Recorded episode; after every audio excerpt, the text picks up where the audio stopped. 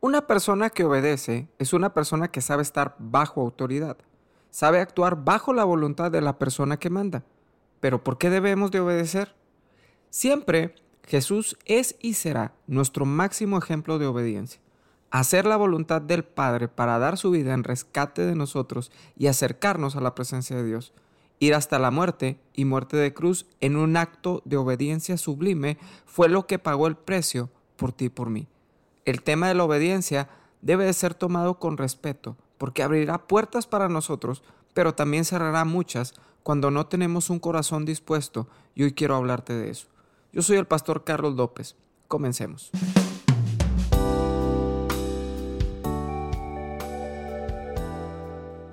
En esta serie de devocionales quiero tomar algunos tópicos que son importantes. Pero me gustaría que me ayudaras si tienes alguna pregunta sobre esto que podamos disipar durante este tiempo que hablamos sobre la obediencia. Y quizá haya casos prácticos que cuando uno los pregunta ayudan también a otros sobre lo mismo. Me gustaría que pudiéramos ver todo a la luz de la palabra de Dios. El carácter de cada persona dentro del cristianismo debería de apegarse más y más a Jesús. Él es la meta. Y cuando hablamos de la obediencia, como te dije hace un momento, Él es nuestro máximo ejemplo.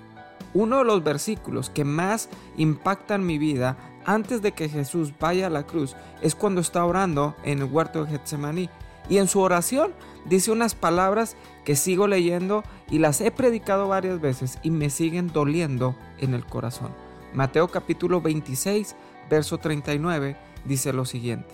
Y adelantándose un poco, cayó sobre su rostro, orando y diciendo, Padre mío, si es posible, que pase de mí esta copa, pero no sea como yo quiero, sino como tú quieras.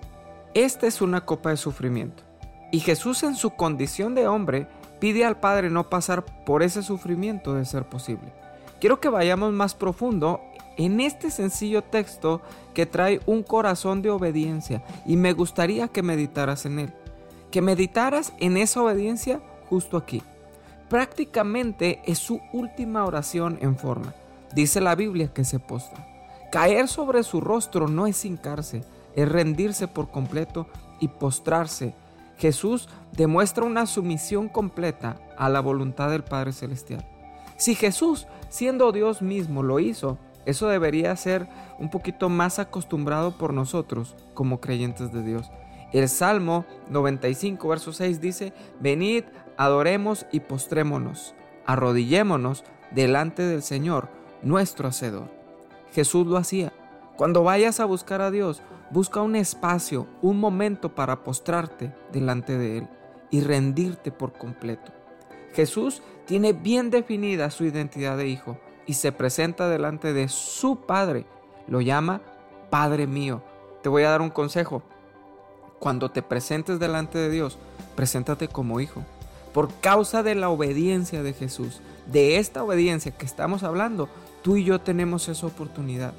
Juan capítulo 1, verso 12 dice, mas a todos los que le recibieron, a los que creen en su nombre, les dio potestad de ser hechos hijos de Dios.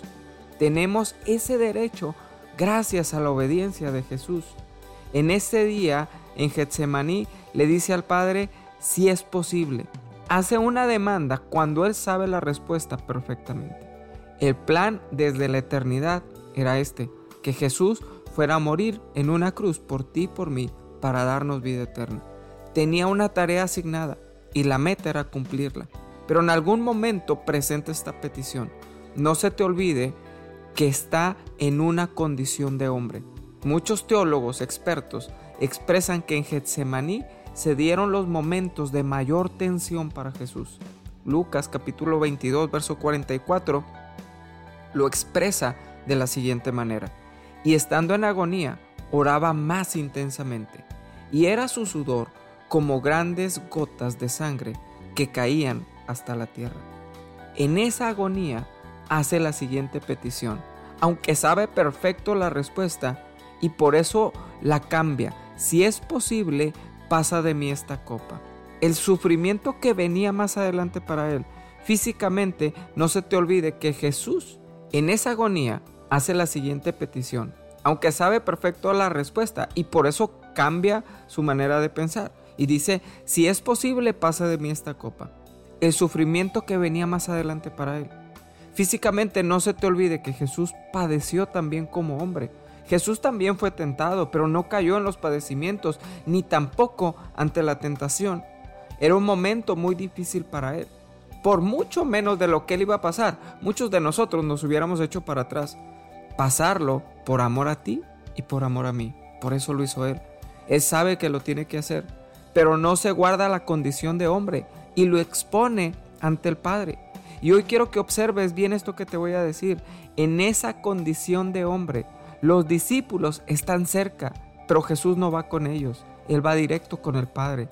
En el momento más intenso de la vida de Jesús, de la vida del Hijo como ser humano, donde hay mayor tensión para Él, no se rinde ante nadie ni se humilla con nadie, solo ante el Padre Celestial y ahí expresa sus cargas. Dice la Biblia, poniendo toda ansiedad sobre Él, porque Él tiene cuidado de nosotros. Es con Él, no con las personas a nuestro alrededor, es delante de Dios donde ponemos nuestras ansiedades e incomodidades y Él nos cuida. Él tiene cuidado de ti y de mí todos los días. Pero Jesús sabe algo, esa orden no va a cambiar y le dice al Padre, pero que no se haga mi voluntad, sino la tuya. ¿Te imaginas esto? Padre mío, tengo una mejor forma de hacerlo. Imagínate esta situación. Jesús diciéndole al Padre, yo tengo una mejor forma de hacerlo. No involucra tanto sufrimiento y al final pues, pues el precio se paga, ¿no? Si el precio es la sangre, pues entonces eh, eh, nos podemos evitar mucho dolor, ¿cómo ves? Yo creo que es mejor así. Jesús no da sugerencias. Jesús no se pone en este plan. Solamente dice que no se haga mi voluntad, sino la tuya.